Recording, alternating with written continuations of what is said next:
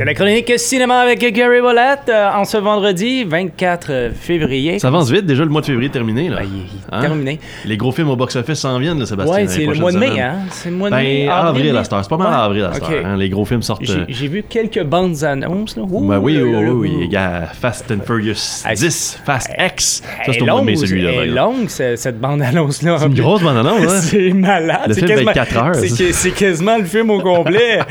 Pour les fans de Fast and Furious, vous allez être là, avec Jason Momoa, d'ailleurs. Aïe. Euh, on va en parler d'ailleurs Il de l'univers de DC au cinéma parce qu'il y a eu des. des, euh, Des euh, ben non, on a affiché. Oui, les changements, on en a parlé Ouais. un petit peu avec Oui. The Flash euh, qui va Mhm. sortir, l'adaptation de Flashpoint. Ça a l'air malade, ça. Ça a l'air assez fou avec le Ba- Batman de Michael Keaton qui Bra- revient. Moi, je te dis bravo en partant parce Oui. que ça a l'air pas pire. Oui, ça a l'air bien, là. ça La seule chose que je comprends pas, c'est Michael Keaton chialait sur le fait qu'il pouvait pas tourner son, sa tête. Oui, oui. Puis ils ont pas changé le costume. Non. tu sais. Fait que ça, ça reste pas pratique pour lui. là. Il peut pas tourner sa tête à droite puis à Là, gauche. il y a Ben. Affleck dedans. Peut-être, oui. Ben, là, Ben, on je l'a pas vu, lui. Moi, je l'ai vu dans Bande-Annonce. Il, Dans parle, Bande-Annonce? il parle avec. euh, on le voit comme Bruce Wayne. Ouais, ouais, c'est ça. Mais on, est-ce Oh, que c'est oh. des flashbacks? OK. Est-ce que, tu sais, on, on va voir. Est-ce que c'est un alternate, euh, un univers alternatif? On, va, on verra. Mais oui, c'est ça, on a sorti des images de, de- de la bande-annonce de Flash. Tu vas Kristen Euh, Bale dedans? J'aimerais ça, c'est ça l'affaire. le gars. Si vous êtes pour tout mettre, mettez tout. Mais ouais. Tu sais, man- manquez pas votre shot. Hein, Comme qu'ils ont fait avec. avec Spider-Man No Way Home un peu. Il faut pas qu'ils manquent leur shot avec ça parce Non. que ils ont sorti les premières images de Aquaman de Lost Kingdom. Mhm. Ils ont fait des screen tests, comme on appelle, donc des tests de visualisation et euh, d'images de Mm. films. Et les publics ont fait une, à peu près 6-7 screen tests et les images, pour l'instant, les gens n'aiment pas vraiment le film. Oh. Donc ça serait vraiment pas bon. Oh, Genre vraiment pas. OK. C'est Ouais. pas, pas juste comme oh, il y a des affaires à arranger. Non, non, c'est le monde sort de la salle en disant c'est vraiment pas bon. Et ça serait une des raisons, supposément, et les rumeurs veulent que Jason Momoa voudrait plus jouer Aquaman, il aimerait ça jouer Lobo. OK. Donc, le- le- un des vilains de Superman, et qui est un anti-héros dans l'univers intergalactique, qui se promène sur une motocyclette qui vole dans l'espace. C'est assez cool, pareil. là. Lobo, il est malade. là. Il y a des chaînes puis tout. Ah, Il est, il est immortel, d'ailleurs. Il se bat contre The Mask dans une bande dessinée, d'ailleurs. Une bande dessinée qui m'a marqué quand j'étais jeune. Ah ouais? ils se battent les deux ensemble, puis à la fin, il reste juste les deux têtes. Puis Mask, lui, peut se régénérer, mais Lobo peut pas. Fait qu'il faut qu'il attende qu'il grandisse tranquillement pas vite. Fait que lui, la tête est juste comme... Eh! En tout cas, fait que ça, c'est ce qui se passe un petit peu là-dedans. Mais il y a des nouveautés qui sortent au cinéma quand même, c'est mon autre short cette fin de Mm. semaine. Malheureusement, euh, Astérix Obélix n'est plus à l'affiche. Euh, j'ai j'ai regardé là, rapidement là, parce qu'il y a samedi, dimanche aussi. Des fois, ils vont mettre les films. Mais ça, il est à l'affiche samedi et à 3h30 dans l'après-midi. Puis il est à l'affiche aussi, je pense, dimanche dans l'après-midi euh, au cinéma North Shore. Donc euh, je remarque et je confirme. Et oui, c'est ça. Fait que samedi et dimanche dans l'après-midi à 3h30. Mais malheureusement, il n'y a plus le même nombre d'écrans qu'il euh, qu'il aurait pu avoir euh, durant la semaine. Durant la semaine, c'est trois films qui sont à l'affiche, dont Magic Mike, euh, The Last Dance, euh, le troisième Magic Mike. tu veux le voir, tout ça, je le sais. Ben, Euh, Ant-Man and the Wasp, Quantum Mania. C'est pas pour la même raison que je veux le voir. Moi, j'adore Salma Hayek. Ouais, c'est ça. C'est plus ça. C'est pas elle qui danse, c'est lui. il y a- des bouts de danse, pareil, c'est pas grave. Ant-Man and the Wasp, euh, Quantumania, pour les gens qui n'ont pas vu encore ou qui veulent le voir ou qui l'ont peut-être même vu, je sais pas comment vous l'avez trouvé, mais pour ce 31e film de la série de Marvel au cinéma, quand même, j'ai trouvé que c'était un petit peu un pale-mail. OK. D'ailleurs, il y a des. On a parlé. Ben, il y a, il y a des entrevues qui sont sorties sur les gens qui s'occupent des effets spéciaux sur le film, tout ça, qui se sont dit on a été pressés à le faire.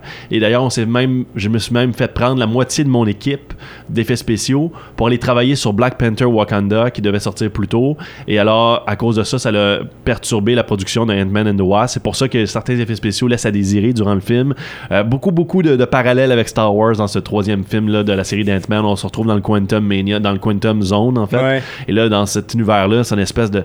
euh, c'est super comme euh, éclectique, là. C'est très spatial, mais en même temps interne. C'est comme s'il y avait des atomes qui sont autour de nous, et ainsi de suite. MODOK, on l'a transformé un peu par rapport à son origine dans les comic books. Mais tu sais, MODOK, ça a toujours été un personnage un peu. Au début, il était très vilain, très méchant. Puis par la suite, il est devenu plus humoristique depuis les dix dernières années dans les comics. Fait que là, on a gardé cet aspect-là, plus de MODOK humoristique. Un homme qui se pense un peu meilleur qu'il est, là. Euh, puis c'est une grosse tête flottante, hein, MODOK. Donc, euh, c'est un peu ça, malheureusement. Fait que les gens ont trouvé ça, mais pourtant, euh, à travers ça, par contre, MODOK, j'entends des bons commentaires, malgré le fait que l'apparence est un peu à désirer. Le, personnage, puis l'histoire est quand même, euh, j'entends des bons commentaires.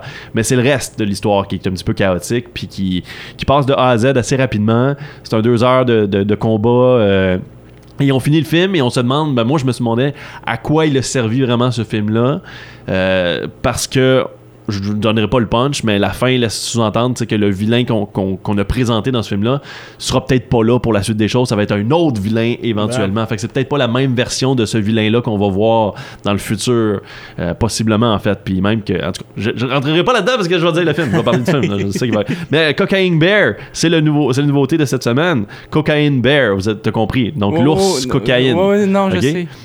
je sais pas si t'as vu les bandes annonces Ben, de ça. j'ai vu comme de la poudre blanche un peu partout. Ben, c'est ça. C'est C'est ça. C'est un peu ça l'histoire, en fait, là, parce que ça serait une histoire vraie, en fait, qui s'est passée en 1985. Hein. Ah, OK. Ouais, où est-ce qu'il y aurait eu euh, des, des- du monde qui, qui, qui transporte de la drogue, là, qui aurait crashé avec un avion et un- un- une quantité X de cocaïne.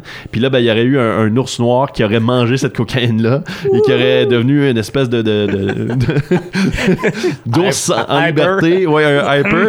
et là, ben, les policiers, tout ça, c'était un branle-bas de combat là, à ce moment-là dans la forêt. On cherchait à, à le trouver puis à, à faire en sorte qu'il touche pas personne d'autre. Parce que là, il y a 500 livres d'ours qui se promènent remplis de cocaïne. Oh. Donc, dans ce film-là, on réénacte un petit peu ce, ce principe-là et on rend ça un petit peu loufoque à travers l'action et l'horreur qui peut euh, engendrer quand même un ours de 500 livres qui veut tuer du monde sous l'effet de la cocaïne. Donc, c'est le film qui sort. Écoute, on essaye. Universal s'est dit pourquoi pas. Hein? Il n'y a pas rien au cinéma qui sort ou presque. Fait que pourquoi pas. sortir Et c'est ce qui sort euh, sur le cinéma No Shore cette fin de semaine. Sinon, sur les plateformes, bien sûr, il y a toujours des choses qui sortent sur Netflix et compagnie. On vous rappelle, Netflix a lancé sa politique là, d'anti-piratage, si on peut dire, de compte. Mais c'est depuis le 22 février maintenant, vous pouvez plus partager vos comptes à l'extérieur de votre adresse IP. Mais je suis sûr certain, éventuellement, il y a du monde qui vont trouver un moyen de, de changer les affaires. Je te mets là-dessus. Oui, c'est ça. C'est tout? Voilà, ben oui. Merci. Merci.